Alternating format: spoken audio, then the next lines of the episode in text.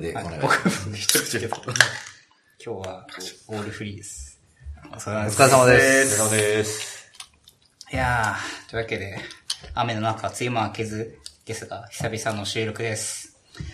さあ、ちょっと僕らですね、新オフィスに移移ってですね、環境がちょっと変わってしまっていて、なんかこう、新規一転、ちょっと、なんていうんですかね。ね。旧オフィスが見える部屋で、はい 収録をしてるんですけど、真っ暗ですけどは小さく見えます。そうそうそう、そうなんです。まあちょっと、また久々に撮っていこうかなと思っています。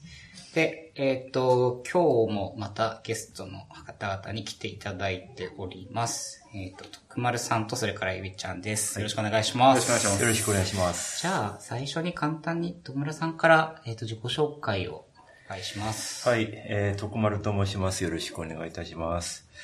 えっ、と、ずっと京セラとその子会社であのソフトウェア書いてたんですが、まあ、あと、まあ、最終的に事業部長とかやってたんですけど、技術がやりたいって言って、あの、中二病的にあの、会社辞めましてですね、あの、セキュリティの会社を作りまして、そしたらなんか本を書いたらすごくヒットして、なんか、徳丸本の中の人ということで、あの、ます。まあ、去年第2版が出ましたんで、なんかね、初版買って2版買ってない人まだ結構、かなり多いようなんで、これはあの、ね、アップデートしていただいた方がよろしいかと思います。はい、よろよろしくお願いします。よろしくお願いします。よろしくお願いしますぜひ皆さん使いましょう。えっと、じゃあ、じゃあ、ゆび僕ちゃんも、はい、はいお願いします。えっ、と、ボヤージグループに、えー、で、エンジニアをやっております、エビハラと申します。あの、ハンドルは、えっと、CEO3 系っていう、えー、呼びにくいハンドルネームでやらせていただいてますね。あのーまあ、そうですね。えっ、と、まあ、普通、普段は、えっ、と、まあ、メディア開発というか、えっ、と、サービス開発を普段やっているんですけれども、まあ、えっ、と、趣味で脆弱性を探したりとか、えっ、と、セキュリティ関連の記事を書いて、まあ、タイトルがちょっと大きすぎると怒られたりとか、えーと、えーすることがありますけれどもね。あとはまあ普段からその Slack とか Kibela とか、えっ、と会社で使うツールの脆弱性を見つけたりとか、えーそういうセキュリティとの、えーと関わりをやってますね。まあ徳丸さんには、えっ、と、たびたびお世話になることもあったりとかして、えー、という感じですね。はいえーよろしくお願いします。よろしくお願いします。よろしくお願いしますそして、えっと、いつもの古賀さんと、えっと、鈴木でお送りします。はい。よろしくお願いしまよろしくお願す。いします。というわけでですね、まあ今日は、あの、せっかく友達さんにも来ていただいたんで、まあちょっと、今月も含めてですね、こう、昨今いろんな、こう、セキュリティインシデントといいますか、が起きてるんで、まあちょっと特定の話題にあの縛られず、まあざっくばらんにいろんな話ができればなと思っていますが、まあ、とは言ってもみんな、まあ、今月って言うと、セブンペイのことしか頭にないんじゃないかなと思いますけど、まあちょっと、サいやいやいやいや、仮想通貨でもあったじゃないですか。そう通貨ありましたね。今月で多すぎて、ちょっと記憶が、もうなんだったら昨日参院選だったと、ちょっと今月ニュースが多すぎるんですけど、そうですねまあそう。はい。そうですね、どこから行こうかな。セブンペイはですね、詰まるところ侵入経路がわかんないんで、うん。まあなんとも言えないっていうか、あれ、多分罠、罠なんですよね。なんかこう、てっきりこれだろうとみんなが思ったら、いやいや違うぞみたいな、あの、ユーザー、あ、あとユーザーの証言がいっぱい出てるのも特徴かなと思うんですけど、なんで、あ、これかと思ったら、あれか、え、違うのかみたいなんですね。で、ちょっとまあ、あんまりね、それっぽいこと言うとなんか、あのー、違ったみたいになると嫌だなっていう感じでねそうですすね。。まだ情報が出てないから、下手なことをまだ言えない感じは、まだ一般論しか言えないっていう感じはあります。た、ただですね、あの、実行犯に ID とパスワードが配られたっていうのがすごい気になってて、うんうんなんでパスワード、平文のパスワードがわかるんだみたいなところはありますね。これ、あのー今月末に対策案を出すみたいなことを言っておられますけど、どこまでどうでしたっていうのが出てくるのかっていうのは、まあ、興味津々ではあるんですけどね。まあ、現時、今日、今撮ってるのが7月22なんで、まあ、月末まではちょっと時間があり、さあ、どうなるかと。こう、なんか、あの、二段階認証はすぐ入れますみたいなのを、こう、一日後にこう責められたりとか、なんかこう、現場の混乱が、ああ、大変そうだなと思いながらも。それ、そうですよね。私もちょっと某、あの、インタビューで喋ってたんですけど、その後の反応とかも見て、うんそもそも二大二段階認証の定義って、はいあの、一定なのかみたいなんですね。だから、あんまり意味なんのかみたいな感じもなってきました。とにかくセキュリティ強強化します、イコール二段階認証みたいな感じになってて、それはそれで嫌だなと。そうですね。えなんかなんとなく、その、いろんな、特に金融系のサービスとかでまあ導入されたりしてるじゃないですか。2段階入手とか。で、なんとなくあると安心みたいなふうに皆さん思ってらっしゃるかもしれないけれども、別にそれはサービスを保護するためのものではない。なんかそのあたりのその、実際の紅葉と、えっ、と、まあ、それからなんとなく雰囲気で、うんえっ、と、対策されている感とのギャップみたいなのはあって、で、それで雰囲気でこう、守られるっぽいからサービス提供側に要求しちゃうけど、みたいなところ。うんうん。ですよね。うんあのーなんだ、オンラインバンキングとかだと、もうずーっと長い歴史があって、で、まあ、詰まるところ認証突破されるのはもう諦めてるっていうか、まあ、それは仕方がない、ないけども、まあ、不正に振り込みだけはさせないようにするっていうところに今、対策は集中してると思うんですね。で、まあ、それはまあ、確かにお金が一番大事なんで、まあ、それは合理的だと思うんですけど、じゃあ、なんちゃらペイの方は、まあ、似たようなとこあるんだけど、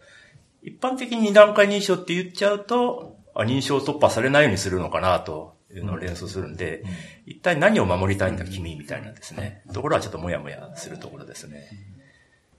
実際にその、まあ、認証突破された後に何がされるかっていうリスクってサービスによってこう違うじゃないですか。そうそうそうそう。例えば、まあ僕らと広告配信のサービスなんで、うん。例えば変な枠設広告設定をされて、うん。こうウイルスで巻かれたら、一番こう事業リスクとしては大きいとか。そうですよね。だ。から具体的に多分サービスごとにその、守った方がいい。まあ、リスクヘッジする部分っていうのは多分変わってくると思うんですけど、なんかこう、一概に、じゃあ、あの、盾を一枚増やしたんで、ちょっと、あの、堅牢になりましたと言われても、じゃあ、あじゃあ、ほ本当にその、投資すべきコストっていうのはどこだったのかなっていうのは、やっぱりこの話をパッと見たときには、まあ自分でサービスを運営してる人間としては思って、なんか、このあたりの、その、なんていうんですかね、なんか、自分のサービスにおいて、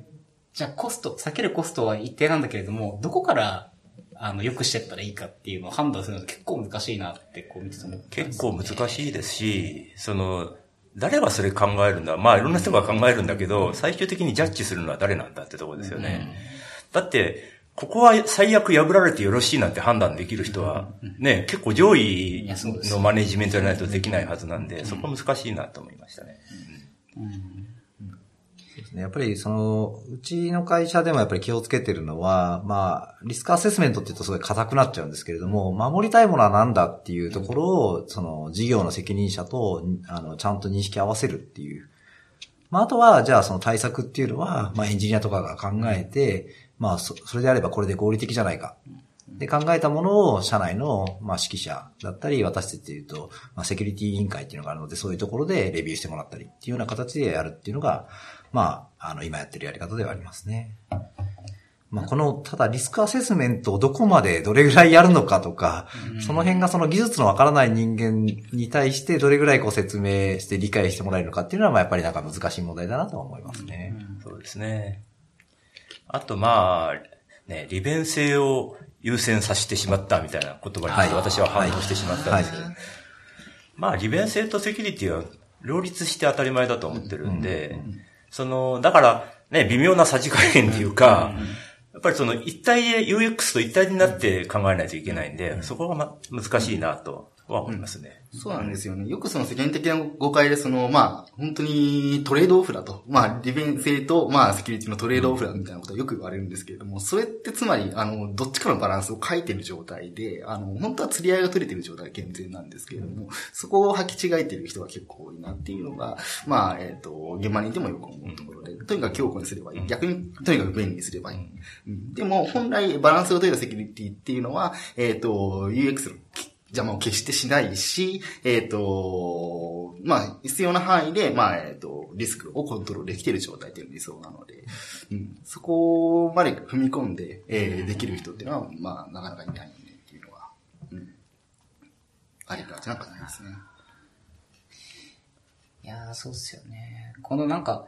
実際に、こう、セキュリティを、まあ、強めました、高めました、対策を高めましたって言ったときに、まあ、不便になりますっていうのは、まあ、それはその、必要十分条件では絶対ないんで、なんかこう、とはいえ、なんだろうな。そう、なんか、利便性を考えて、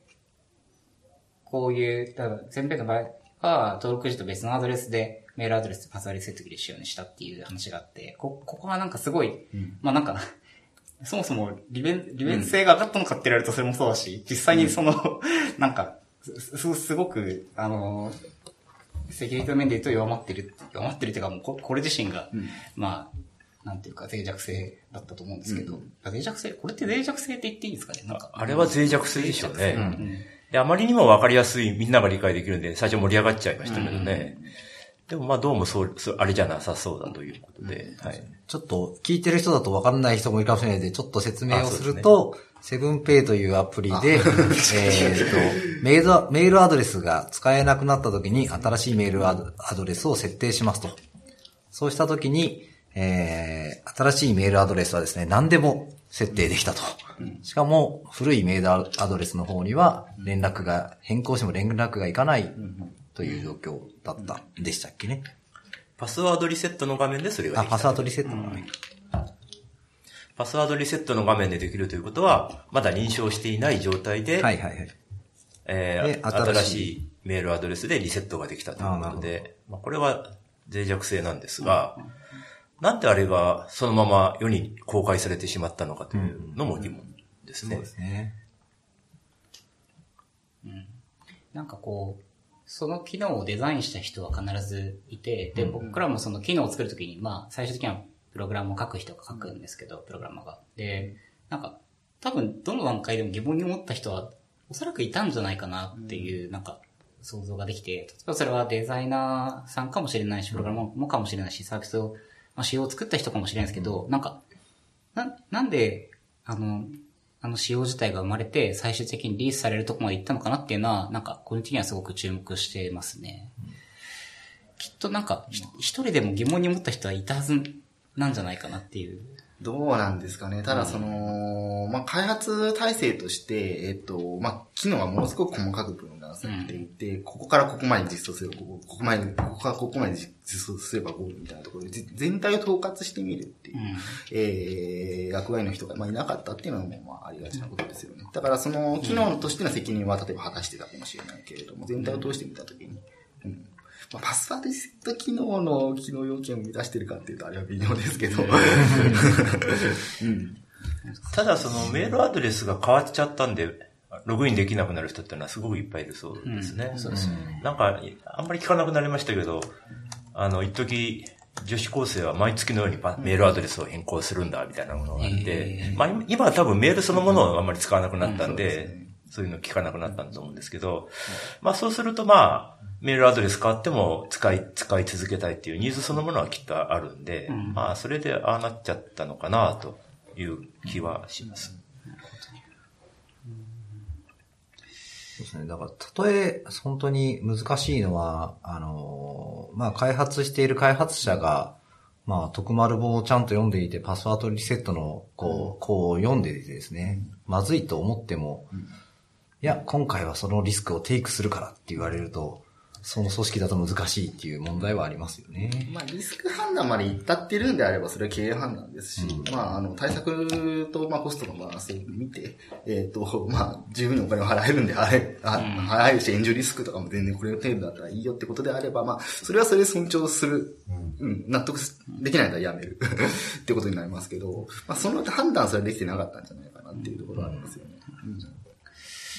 まあちょっとこの話は詳細が出るまでまた。そうですねですけど、まあちょっと引き続き。まあでもこの話で、その、ちょっとなんか、あの、改めてなんかこう、今回盛り上がったんで、いや、本当に、あの、一般的なサービスで、その、二段階認証は、あの、必須なのか、いや、それはいいらないのか、といったところや、二段階認証はどういった場合に有効なのか、二段階認証と二要素認証というか、マルチファクターオス、多要素認証は何が違うのか、みたいなところは、ちょっとなんかこう、話しておくと、そうですね。リスナーの皆さんもすごい、にもいい話になるんじゃないかなっていうのはちょっと思いました。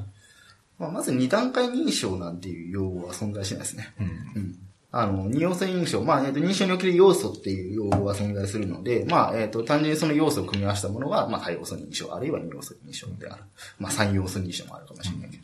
うん。ですけれども、二段階認証っていうのは、えっ、と、サービス提供者が、えっ、と、こう、まあ、我々のサービスでは、これが第一段階、これが第二段階ですよって言ってるに過ぎない概念なので、まあ一般化された用語ではないんですけれども、まあよく今後混同されがちでですし、まあそれぞれがそのカバーしているその、まあ、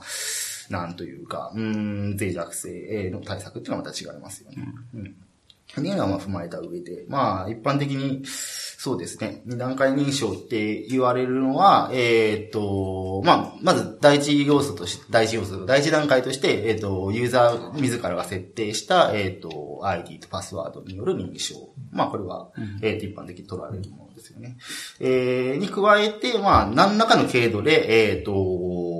コードを、えっ、と、一時的なパスワード、えっ、と、ワンタイムパスワードを受け取ってそれを入力するっていう方法であったりとか、えー、っていうのを第二段階として置くっていうのが一般的ですよね。つまりその通常のあのユーザーの操作以外に何か、えーサービス提供側がもう一、もう一段階何か操作するときに、えーステップを踏んでほしい時に入れるのがまあ二段階認証っていうようなイメージですかね。まあ、そう。み一般的に言われているところで言うと。例えば、えーと私たち、えーと EC ナビというサービスであれば、ポイントサイトなどでポイントを貯めているので、そのポイントを、えー Amazon ギフト券などに交換するときには、たあの通常の ID とパスワードのログイン以外にもうワンステップ必要とか、まあそういったときに使ってるような感じですよね。そうですよね。まあ一般的にその、まあ、エンドユーザーのパスワード管理、えー、が、まあ信用できないような状況ですよね。えー、まあ、その、通常のサービスのログインだけであれば、まあ、えっ、と、エンドユーザーのパスワード、えーでいいんだけれども、それプラスアルファで、えっ、と、保護が必要なになった場合に設ける機構っていうことになりますよね。で、例えばそのさっき小川さんがおっしゃってた例はわかりやすくて、まあ、えっ、と、金銭、そのさ、何かあった時にサービスに金銭的な被害が発生してしまうので、えっ、と、それだと、まあ、えっ、と、エンドユーザーのパスワード管理だけじゃちょっと、えっ、と、心もとないよねっていうところで、まあ、導入するような。まあ、あの、今の海老原さんの、まあ、定義は特に異論はないんですけど、でも、本来二要素というからには、パスワードは知識による認証であって、で、二要素というからには、例えば生体であったり、所有物であったりっていうのが、まあ、多分辞書的な定義としてはそうなんだと思います。でもまあ、実際の言葉は結構揺れていて、あの、例えば、パスワードの代わりに合言葉みたいなのを聞かれたりすることもあって、まあこれも結局知識なわけなんで、そういうファクターではないはいけど、まあ、なんとなく二段階認証とか呼ばれていて、まあこの辺はまあ、もうしょうがないんですかね、もう。そうですね。やっぱり古く、結構やっぱり日本のウェブサービスは昔その、えっ、と、秘密の質問と答えというのをですね、使っているサービスが結構多く、今も残っているところが一部あると思うので、まあそういったものに対して二段階認証と呼んでいたっていうのはすごくああるなとは思います。なるほど。両方知識によるものだと、その、それは二要素ではない。要素ではないうんうんうん本来的な意味ではそうですが、まあ、まあこの辺どんどんなし崩し的に崩れてるんで、ちょっとまあ混乱はあると思いますね。はい。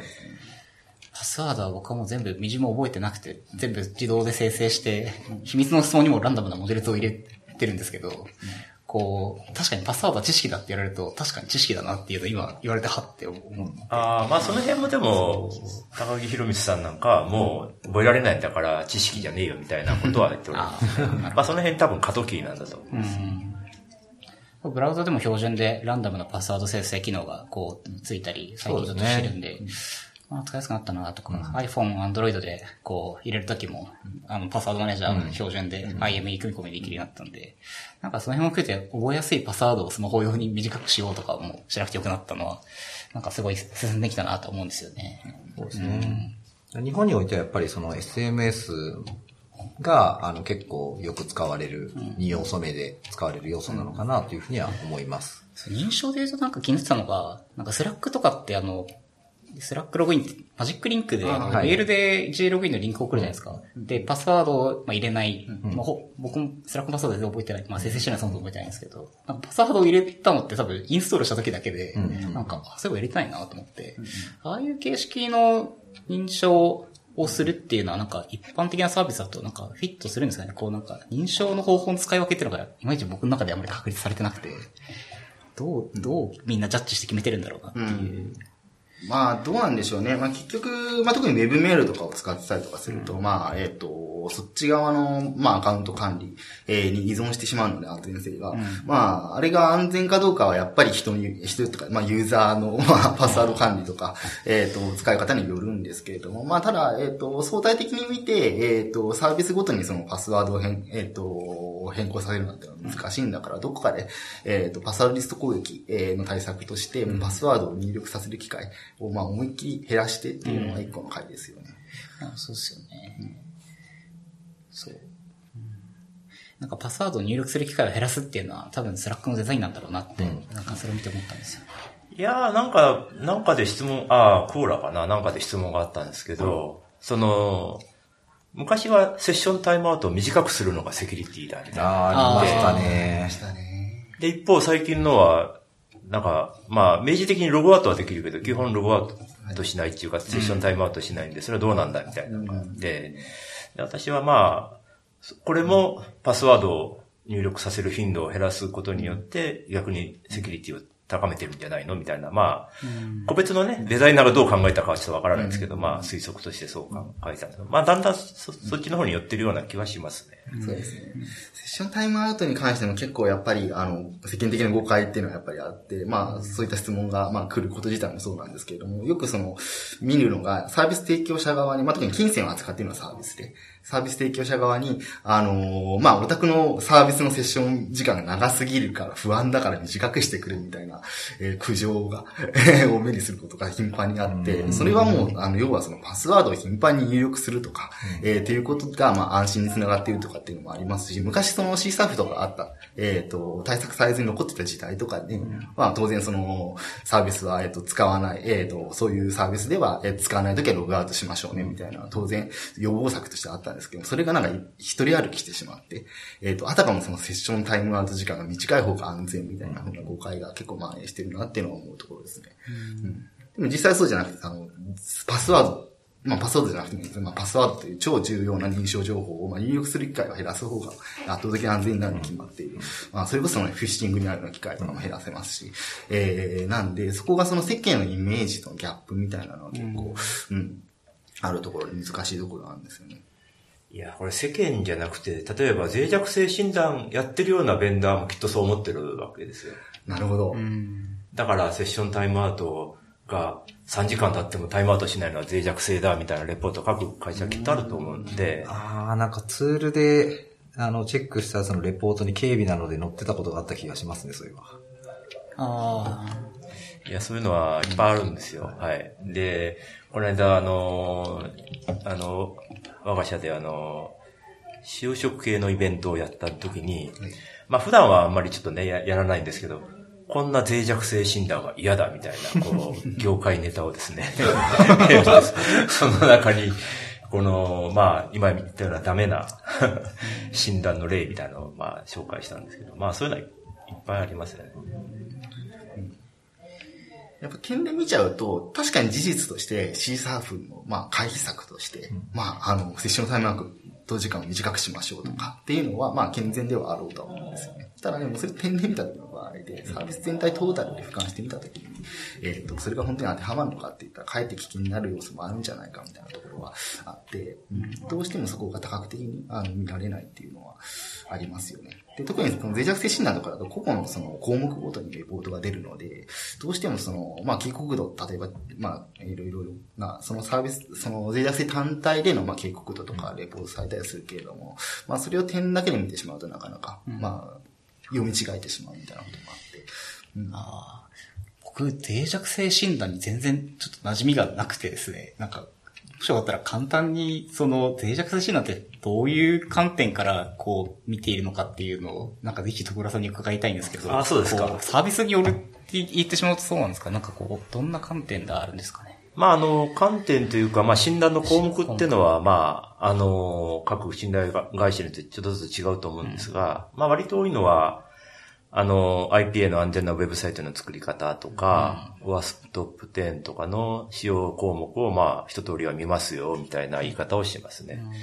ただまあ、あの、診断項目リストみたいなのを要求すると、すごい、わーっといっぱい出てくるわけですよ。で、な、わーっとなぜいっぱい出てくるかというと、競ってるわけですね。で、その、まあ、たくさん見てくれるのは結構なことなんだけど、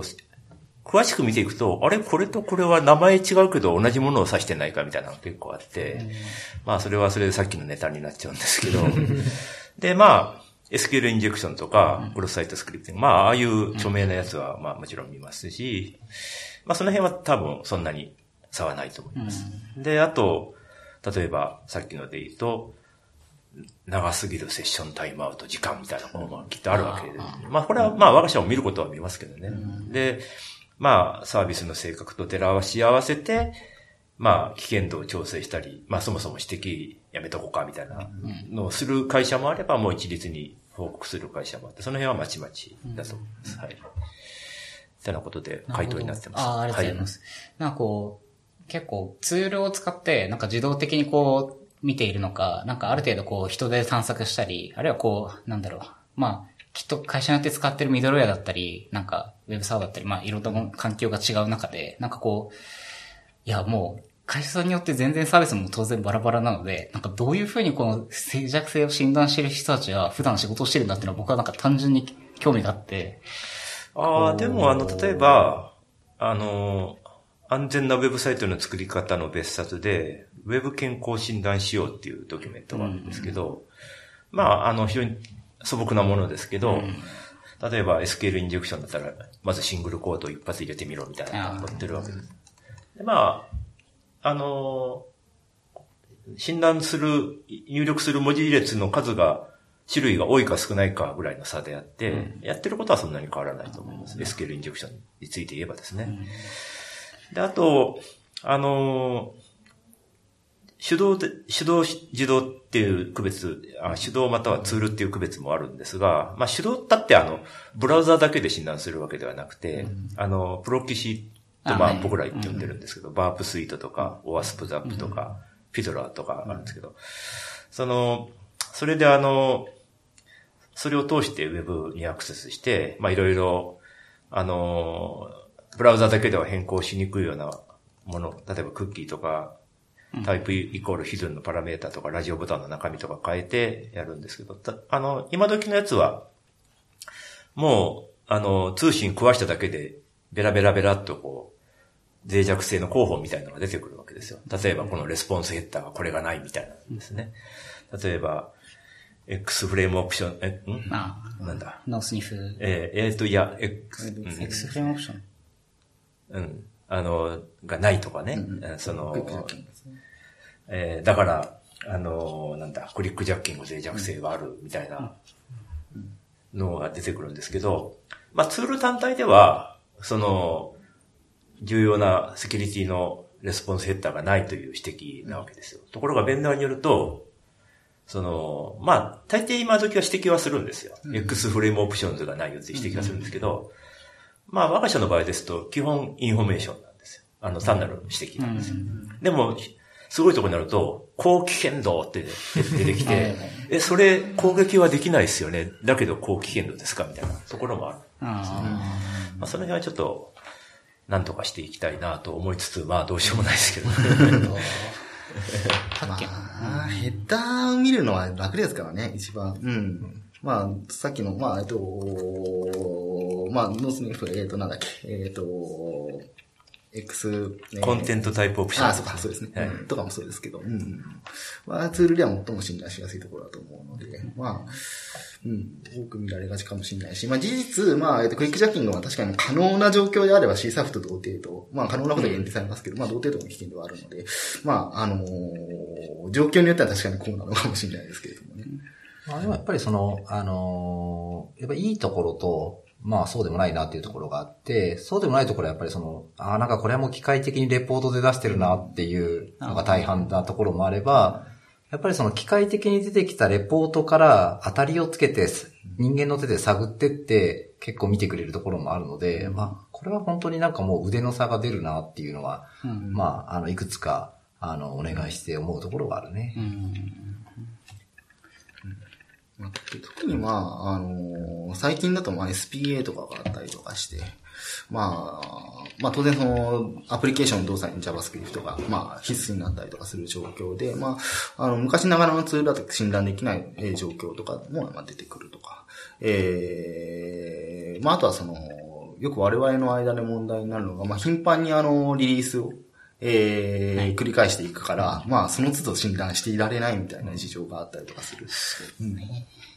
一日中リリースとかそうですね。うんする中で。うんっていうところで、まあどうしてもその、まあ脆弱性診断っていうものとの相性が悪い部分っていうのは最近、えーっと、出てきているなっていうのを感じるところですね。うんまあこれ業界的にも課題で、どうすんだと。みんなが、まあ多分みんながそんなことにはならないんだけど、仮になったら僕ら商売上がったりになるんじゃないかみたいな危機感みたいなのがあって、まあ多分、あの、多くの人が多分思ってるんですけど、なんで、じゃあ、その開発者にトレーニングするサービスに行こうかとか、まあ頻繁に、あの、リーズナブルな値段で診断提供できるようにしようかとか、まあちょっといろんな方向に今模索してるところだと思うんですけどね。私たちは結構そのトレーニングをしてもらう方向に今、あの、ちょっと進めていこうかなというふうには思っています、おそうですかはい。あの、やっぱり現場のエンジニアが攻撃者の立場に立って、あの、考えてみるとかやってみるっていうところは、あの、すごい、攻撃者って言ったらですね、診断側の立場に立ってやってみるっていうのはすごい重要なことかなと思ってるので、まあそういうトレーニングをちょっと増やすっていう方面では今進めてはいますね。あとですね、診断、まあ診断エンジニアとか診断する人が、JavaScript が多分読めない人が多いですよ、きっと。なるほど。はい厳。しいですね。はい。それが厳しいと思ってて、で、まあ正直我が社のエンジニアもみんなバリバリ JavaScript が書けるかっていうと、まあ現時点ではまあかあんまり書けない人もいると思うんですが、まあその辺はやっぱりちゃんとトレーニングしていかないといけないと思っていまして、いや、君、その今はできるかもしれんけど、5年後、10年後どうすんのよ、みたいなところがあって、まあ、ね、セキュリティ人材が枯渇してますとか言って、やってるけど、いや、それ大丈夫かみたいな。まあ僕はもうね、60近いじいさんなんであれ、まあそんなに20年後のことは考えなくていいわけですけども、若い人たちはね、もう20年、30年やっていかなきゃいけないんで、ちょっとその辺は、あの、その辺も何とかしなきゃなというところはありますね。どんどんその、まあ、旧来の Web アプリケーションの作り方とはまたちょっと違うところで、えっ、と、まあ、作る動きみたいなのが、まあ確かにあって、まあそれこそその、まあ SPA が当たり前になる、その、そもそも、そうですね、まあ、えっと、今時のフロントエンドとかを、まあやろうとしたら、自然と SPA になっちゃうみたいな、えっと、風潮にやっぱどうしてもあったりとか、で、そうなってくるえー中で、まあ、えっと、例えば Angular とか Vue.js とか、それから React とか、あのーまあ昔ながらの XSS が、まあ、起こしにくい状況。ええまあ、えっと、セセキュアデフォルトに倒れているような道具を使うので、ええまあ、基本的には安全というような状況になったりとか、っていうのはあるんですけれども、ただ、えっと、そうやって、その開発者が油断していると、まあ、えっと、うちでもまあ、たまに見かけることなんですけれども、まあ、リンク生成のところ、えーに、まあ、えっ、と、JavaScript スキームがまあ受け入れられるような実になっていたりとか、えーまあ、ちらほら、まあ、見かけるわけなんですよね。っていうところで、その、今までのその、まあ、XSS、今までの XSS 対策とか、まあ、それからまあ、S- SQL インジェクションであればプレスホルダーとか、えっ、と、プリペアステッティングが当たり前になっているような中なので、えーまあ、基本的には安全な道具を使っていて、基本的には脆弱性っていうものを目にしにくい状況になっている中で、あの、どう啓蒙活動していくかっていうのは結構難しいところで、あのーインターンで、あの、講師を、えっ、と、セキュリティの講義をやったりするわけですけれども、まあ、えっ、と、インターン生が普段使う道具では、えっ、と、まあ、講義の中で扱うような脆弱性のは起こしにくい状況、えーだったりするんですけれども、そこをどう、えっ、と、リアルに伝えるかっていうのは結構苦心するところで、うん。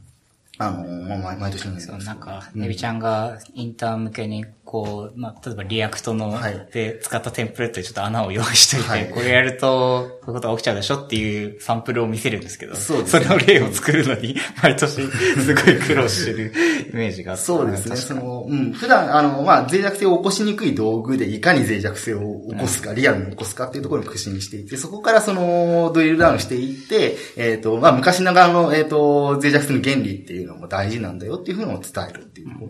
まあ、やってるんですけど、なかなか大変ですね。うん大変。うんうん。実際こう、多分、僕が、その、徳丸本第一版をですね、読んだのが、2000、あれ？いつだ ?2011、12とか、そのなんですけど、はいで第2版がこ今年？え去年でしたっけ去年です。でこの間って、僕ずっとその知識でや,、やってたんですけど、エビちゃんに、いやもう、徳丸本もう5、6年前だよ、初版みたいなこと言われて、あ、確かにみたいな。自分全然ここの間、アップデートしてないなって思って、第2版が来て、あ、第2版が来たから読もうと思ってっていう感じだったんですけど、なんか、こう、例えばこの5、6年とかって、多分その、まあ、いわゆる SPA みたいなものが広まったりとか、はいい、ろんな変化あったと思うんですけど、なんか、まあ、徳丸さんとかエビさん、エビちゃんから見て、なんか、この間ってなんかどう変化していったんですかね、その、やっぱ JavaScript 絡みの脆弱性が増えた。まあ、まあ、あとはその、まあ、えっ、と、Web API みたいなものを、うんまあ、えっ、と、使っ、まあ、Web API、まあ、SPA とかにも自然とそうなりますけれども、まあ、Web API っていうもの、独立した API サーバーっていうのを作って、まあ、そこでクライアントが通信するっていうような形態を取るようになったりとか、昔はそのモノシリクな、えっ、と、システムを作っていたけれども、だんだんそうじゃない、えー形に変わっていったりとかっていうのはありますよね。やっぱそのスマホのアプリが増えて、そのサーバーサイドの API を作る開発者と、まあそのスマホのアプリを作る開発者が別の人間でやることが多くなったことによる、なんかその気づきにくさうんみたいなところもちょっとあるのかなとは思うんだよね。そうですね。その辺は、えー、当時からの違いで言うとやっぱりありますよね。うんまあ私の方はあの、すごいベーシックなことしか書いてないので、その API っていう説もありますけど、まあ、とても、あの、基本的なことを書いてるわけですね。まあでも、でもまあ基本的なことは基本的なことで大事なんですが、じゃあその現実の話はどうやって書けばいいのかっていうのは僕自身も答えがなくて、うんというのは、個別のフレームワークの話になっちゃうと、それはちょっと違うだろうっていうことがあって、なかなか難しいなと。まあ、第2版はまあこれでいいとして、じゃあ第3版みたいなのが出るとして、一体どうやって書いたらいいのみたいなことになっちゃうわけですよ。まあまあ、まだ2版が出たばっかりなんで、まあままだいいけど、あと何年かすればそう、きっとそうなるわけで。で、あと、その初版から第2版でものすごいページ数が増えたんですけど、これは個別のことをまあ書いてるからなんですね。その脆弱性の種類ごとに個別のことを書いてて、もうそれしかないだろうと思っていたわけです。で、で今もそう思ってるんですけど、まあこれもまあちょっとキリがない話でして、この時はこう、この時はこう、この時はこうってまあ書いていったら、まあ次は1000ページとかになるんじゃないかみたいな。そんな本はまあ売れないわけですよ。もう今のものだって持ち歩きが重たくて大変だな。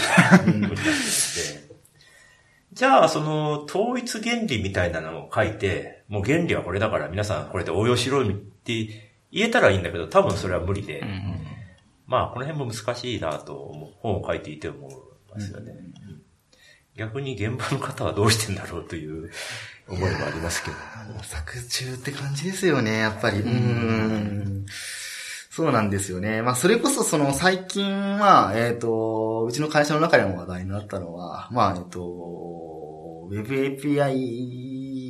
における、まあ、えっ、と、CSAF、うん。えーっていうのはやっぱり話題になっていて、まあ、あのなんだろうな。まあ僕がとある、えっ、と、これはあんまり、えっ、と、公にはできないんですけれども、まあ思いっきりぼやかしますけれども、まあとある場所に見つけた、えっ、と、スマホ、えっ、と、アプリ用の Web API において、まあ、どうにかこうにか C サーブできたよみたいな、えっ、と、オフレコの記事を、まあ、社内に、えー展開したところ、まあ、えっ、と、ある、えーサービスで、えーまあ普通のウェブ、これは、えっ、と普通のウェブクライアントを想定したウェブ、えー API なんですけれども C サーフ対策していないということが発覚したと。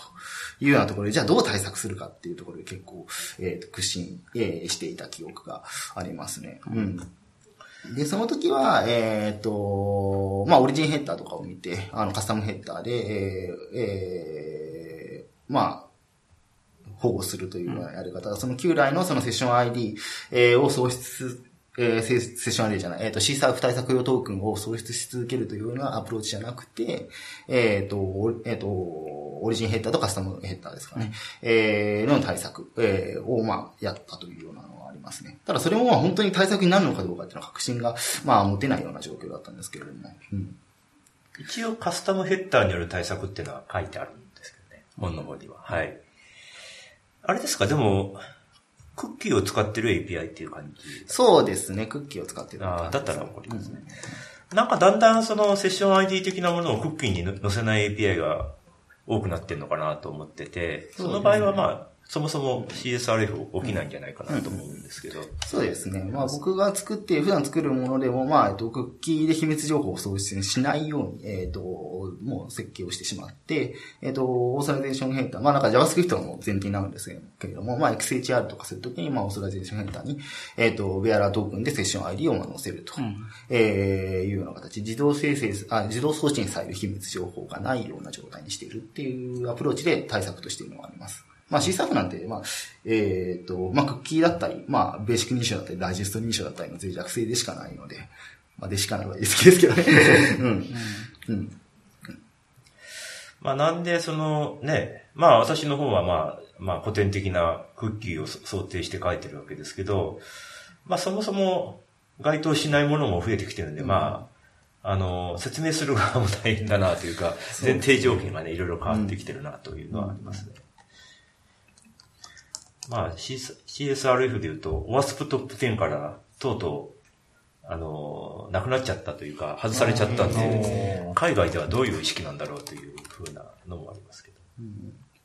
そうですね。まあ、フレームワークとかを使っていたら基本的には C サーフ対策が自動的に行われるっていうのはありますからね。まあ、ちょっと前まではマイクロフレームワークではないっていう、まあ、えっと、まあ、もろ、えっと、最近発覚したうちでも C サーフも、まあ、えっと、マイクロフレームワークで、その C サーフが対策されて、がセットになっていない頃の時代のものだったんですけれども、まあ、最近ではそういう状況もなくなってきてると思うので、まあ、どんどんそこは、えっと、どう、まあ、特に C サーフなんかはもう、サービス全域で、えっと、仕組みを導入すれば対策しやすいものだと思うので、まあ、安全な道具がどんどん出てくることによって守られているのかなというところですね。まあ実装者、個別の実装者、まあ API の実装者がマネジメントするんじゃなくて、まあ共通のミドルウェアを入れてしまって、そ,、まあ、そこで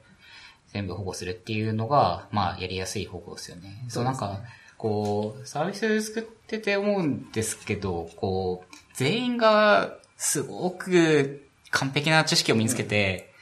で、安全なコードを書いていくっていうのは、すごく難しいなと思っていて、るんですよ。で、これ、例えばコードレビューをしてても、まあ、当然レビューアーも知らない可能性があって、これはもうどうしたらいいもんかなっていうのが、もう最近のすごく、こう 考えてることで、例えばじゃあ、 SQL 叩くなら、まあ、プリペアステートメント使おうねとか、まあ、その、個別のパーツ単位だと、まあ、こういうプラクティスがあるから、まあ、これやってけばとりあえず大丈夫で安全だよっていう道具があれば大丈夫なんですけど、なんか例えば、なんかこう、新しい部品例えばその、さっき、えっ、と、ウェアラートークンの話もありましたけど、例えば、ああいうトークンが出てきたときに、じゃあこれをどう使ったら安全なんだろうね、みたいなのを考えるタイミングで、やっぱり一歩踏み込まなきゃいけなくて、なんか、新しい道具を導入するタイミングと、あと既存の道具を使ったタイミングで結構、なんかその、なんだろう、安全に一歩寄せれるかっていうのは結構、なんかチームによって、なんか難しい分岐だなっていうのをなんかすごく作ってると思うんですけど、な、なんか取り留めもない話なんですけど、悩悩んでいます。徳川先生どうしたらいいですか？いやいやいやいやいや逆に教えていただいて。そう。難しいところなんですね。全部の開発者がセキュリティに関する知識、あのーまあ、持つべきだと思うんですけど、その、ただ、攻撃側の知識とか、こうしたら、えっと、攻撃できるっていう知識を、必ずしも持つべきかっていうと、そうではないところはあって、うん。どうしてもその攻撃のためのテクニックとかっていうのを言ってしまうと、それはそれでなんか変な対策になっちゃうので、そう。なんかね、その、常に RSS リーダーでセキュリティに関するブログをすべてサブスクライブしている人は多分全然いないと思うんで、じゃあなんかみんなどうやってその知識をアップデートして、なんか対策してるんだろうなっていうのはすごい疑問で、まあ多分そそれが結局、なんか安全なアプリケーションを生み出すことにつながると思うんで、その現場で書く人たちがやっぱりこういうち、なんか安全に書くようにしていくっていうところ。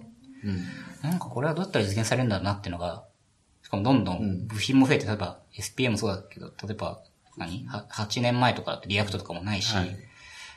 で、今はそれが当然のようにみんな使っ、まあ当然、まあ使ってるアプリケーションがどんどん増えていて、で、iOS アプリがこんなに広がっていてとか、やっぱり10年前とかから考えると全然そんなことはなかったわけで、いや、なんかエンジニアリングってのは大変だなみたいな、こう、取り留めのない気持ちになるんですよね。うん。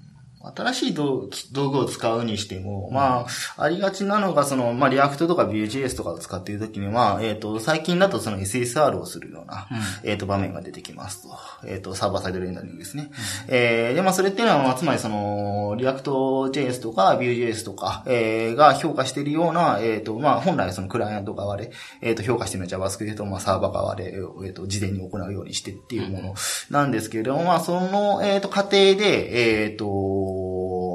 まあ、なんだろうな。えっ、と、一個は、えー、テンプレート、えっ、と、インジェクションと呼ばれる。あのーまあ、BJS とか Angular とかではありがちな脆弱性なんですけれども、えっ、と、変数を埋め込むためのマーカーですよね。まあ、これを、えっ、と、まあ、攻撃者が埋め込んでしまうことで、えっ、と、任意の、まあ、JavaScript を書く。えー、というような脆弱性なんですけれども、まあ、えっ、と、このマーカーって、えっ、と、一般的な HTML のエスケープとかでは、えっ、と、まあ、当然エスケープされないものなので、まあ、えー対策をすり抜けて XSS になるパターンだったりとか、まあ、あとは、えっ、と、スクリプト、えー要素を、まあ、事前にその変数を、えっ、と、SSR 用の変数を定義するときに、まあ、スクリプト要素に、えっ、と、パラメータを事前に埋め込むみたいなところをするんですけども、そこで、えっ、と、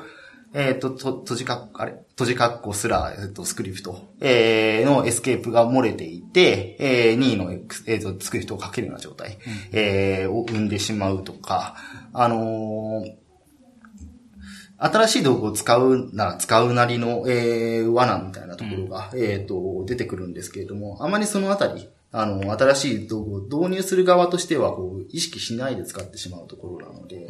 うん。あのーまあ、これも取り留めない話。取り留めない。すごい取り留めない。そうなんですよね。そう、まあ、やっぱり旧来のその、尺子定規的なテクニックが通用しない、うん。うん、場面でどう立ち回るか。まあ、きそれはまあ、つまり基礎ができてないということなんですけどね。あの、僕から言わせてみたらどっちもまあ、えっと、普通はやらないでしょって、僕からしたら思ってしまうんだけれども、まあ実際は、えっと、そういう、えー、まあ、罠を踏んでしまうことがある。そう。そう。うん。なんか、やっぱり新しい道具を使うときに、うん。一歩立ち止まって、これ大丈夫かなって、やっぱ一瞬でも思わないと、うん。スススッとそれがうん。本番にねじ込まれていくっていうのは、やっぱり多分にあると思うんで、うんうん。そこがね、チームで止めれるのかなみたいなのが、最近の関心事ですね。うん。でもまあ、さっきはツール、ツーツールは別に悪くないんだけど、ツールばっかりに頼る人の悪口を言ったんですけど、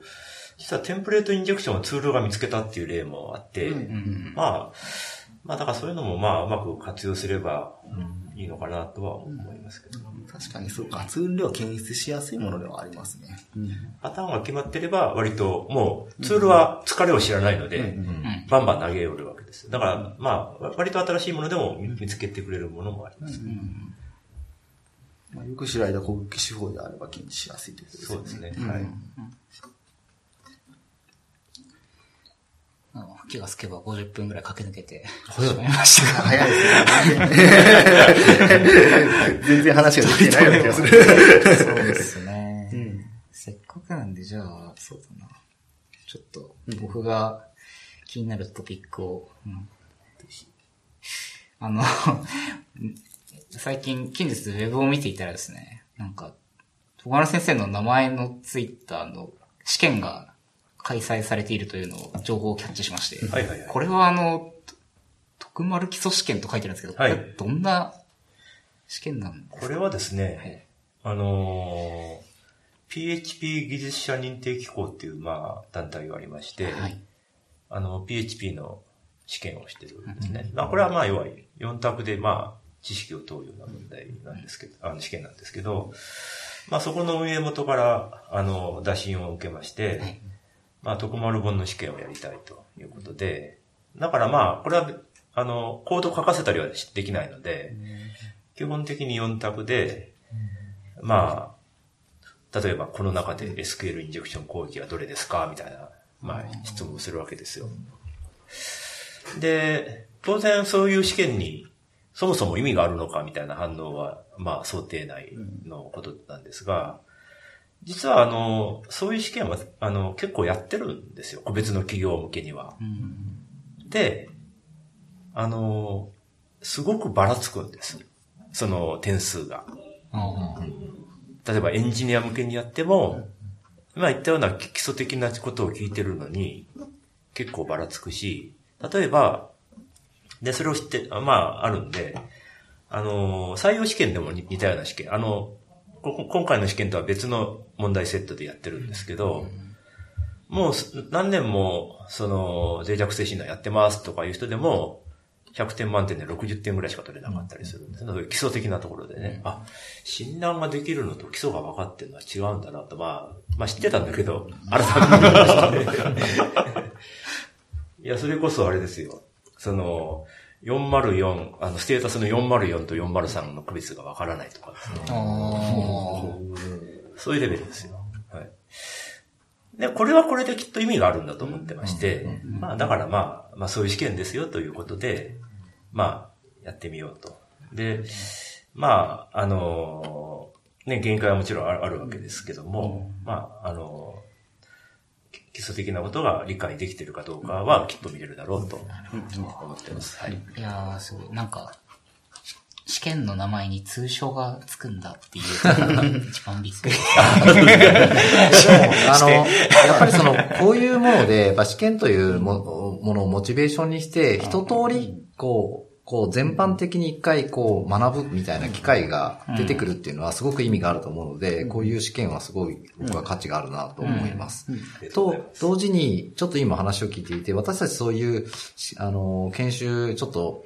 あまりやれてなくて、こう、ちょっと反省だなと思うんですけど、今話を聞いてると、確かにこれ企業がやった方がいいなと思っていて、例えばこれ70%正解で合格だったとしても、残りの3割をなんか埋めなきゃいけないじゃないですか。で、それ個人だと一旦合格するっていうところで満足かもしれないですけど、企業だと、このチームとかこの会社はこのあたりが弱いとか強いとか、分野ごとに強み弱みが見えてきたりとか、まあその底上げするときにどういうふうに底上げしていくかっていう、その見える化っていうんですかね。スキルの見える化のためにこういうものを企業が、あの、組織として、あの、定期的にやるみたいのはすごく意味がありそうだなというふうに今ちょっと聞いて感じましたね。うん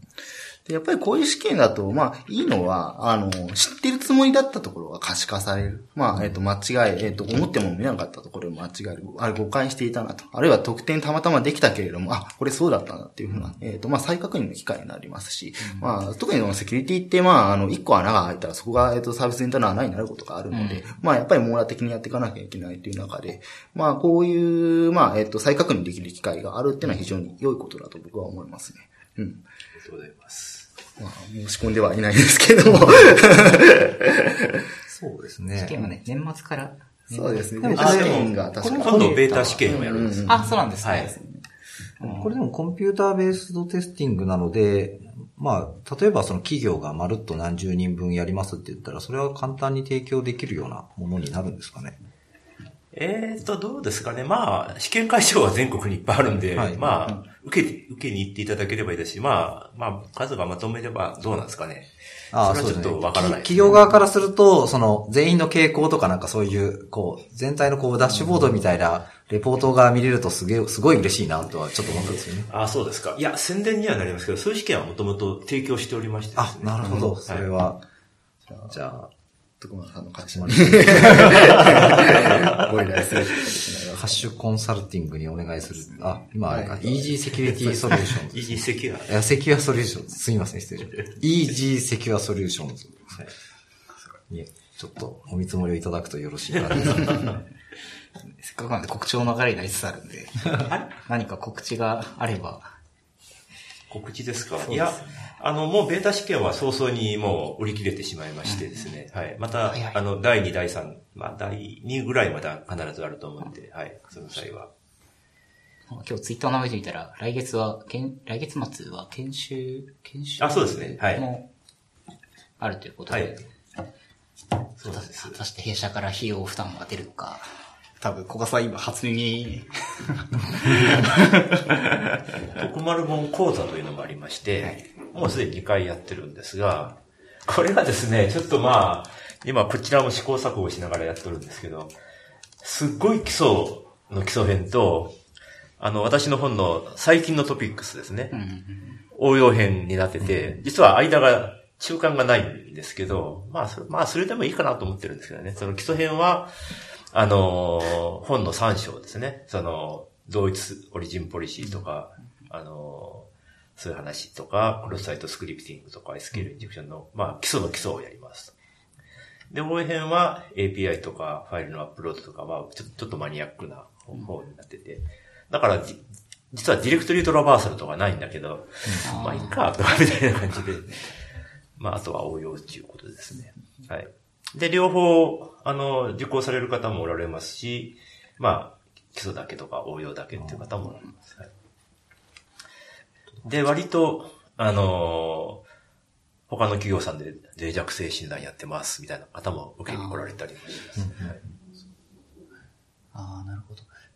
例えば、脆弱性菌診断される方って、その、いわゆる、そこをメインの業務とする、その、まあ、事業をやっている会社の方もいれば、その、企業の中でセキュリティのエンジニア、潜入エンジニアとして働いている方も、まあ、両方いらっしゃると思うんですけど、はい。なんかこう、そう、僕らとしては多分こう、じゃあ中にセキュリティのエンジニアを雇う、雇う、雇って育っていくっていうのはなんか、可能性あるな。これどっちかっていうとなんか小笠さんの質問かもしれないですけど、これってなんかどう、どう、どういう判断なんですかねなんか、多分いるところでない会社会社が日本でもあると思うんですけど、うちは今専任だと、えー特に置いてなくて委員会制を取ってるじゃないですか。そうですね。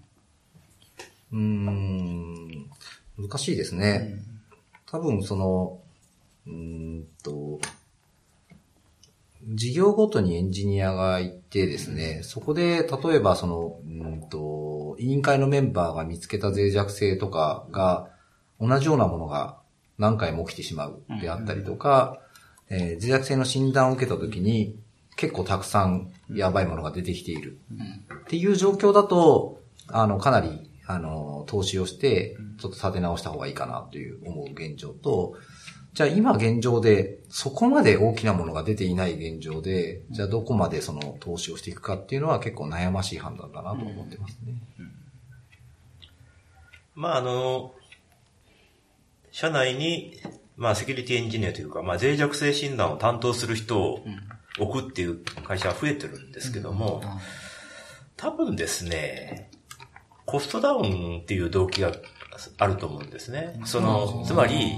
もう社会にいっぱいお金出して、定期、なんていうの、定常的にや頼むんだったら、もう内製化したいっていう、そういうのもあって、ただそれはそれでまあ、まあ、あの、動機としてはまあ、まっとうなんだけど、これはこれで難しいと思うんですね。その、セキュリティのすごい詳しい人がいるわけじゃない状態の中で、そういう人をどうやってそのスキルを高めて、あとキャリアの問題が大きいと思うんですけども、じゃあ将来、その人はどこまで偉くなれるのかみたいなですね、そういうキャリアプランとかですね、あって、まあ、あの、そういうこともあって、なかなか難しい課題だなと思います。はい。そうですね。下手したらツールを使うだけとか、ツールの使い方には詳しいけども、あるいはレポートの、まあ、分析方法には詳しいけれども、まあ、そのプラスアルファっていうところは生きにくいよみたいな状況にもなりかねないですからね。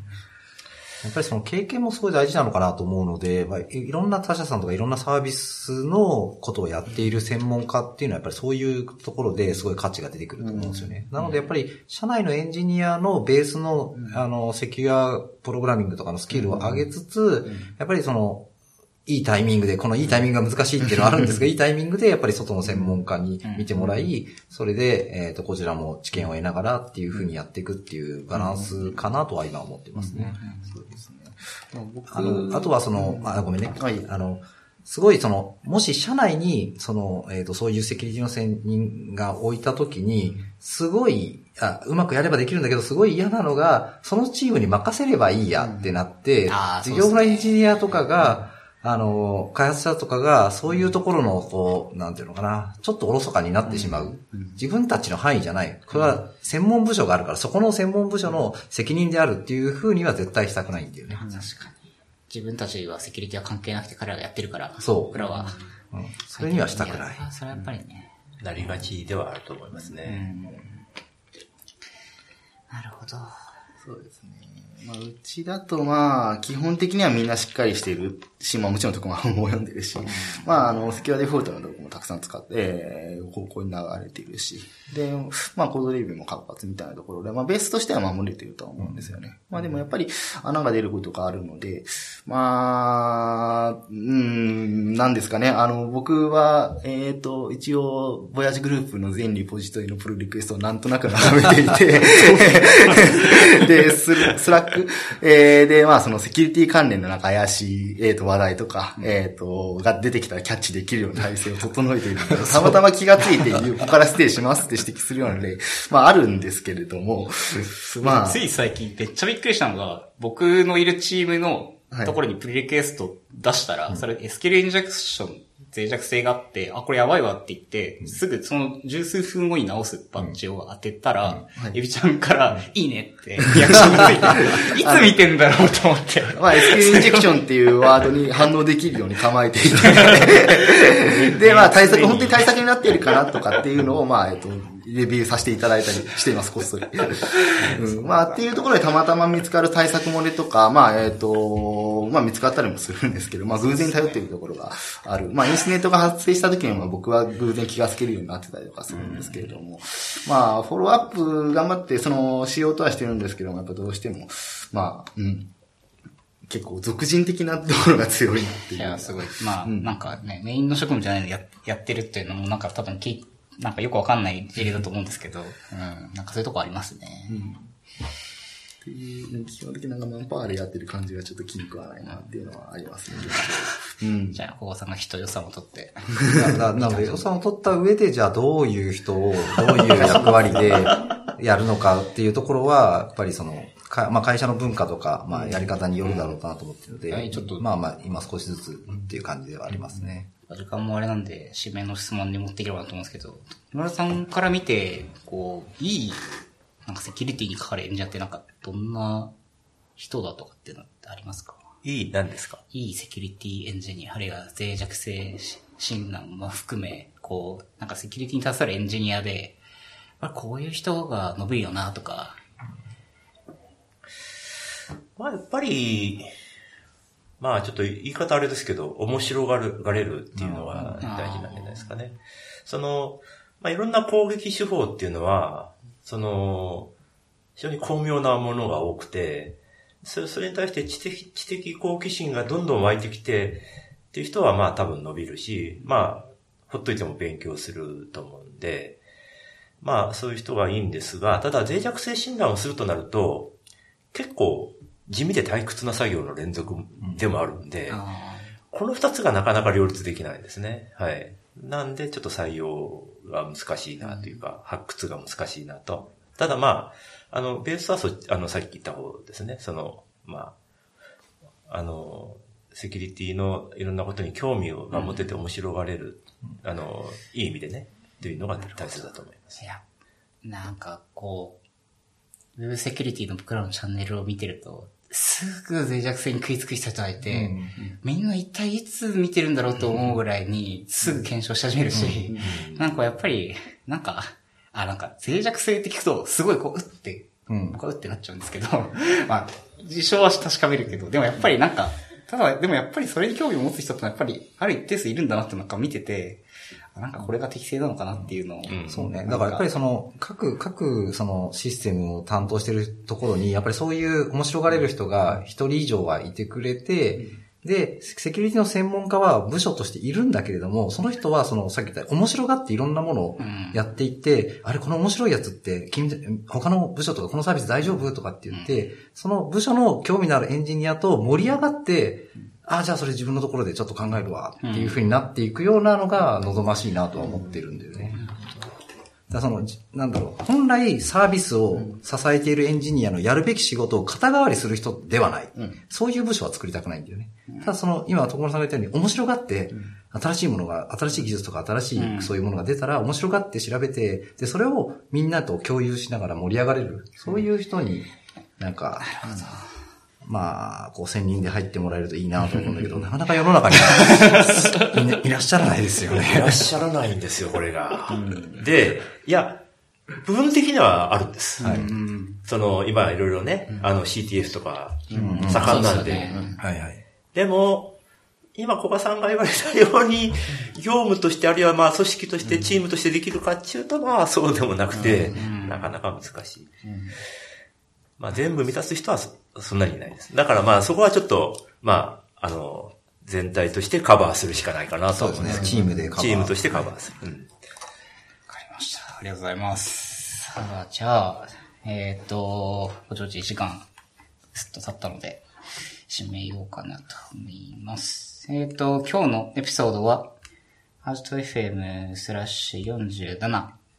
で、えっ、と、ご覧いただけます。えっ、と、ショーノートにリンクなどが貼っておくので、えっ、と、そちらを見てみてください。えっ、と、ポッドキャストアプリ、iOS、Android で聞けますんで、えっ、と、サブスクライブできればよろしくお願いします。感想は、ハッシュハッシュと FM で、えっ、と、拾ってますんで、えっ、と、Twitter ぜひつぶやいてみてください。はい。そしたら、えっ、と、今日のゲストは、えっ、と、徳丸さん、えー、小賀さん、エビちゃんでした。ありがとうございました。ありがとうございましありがとうございまし。た。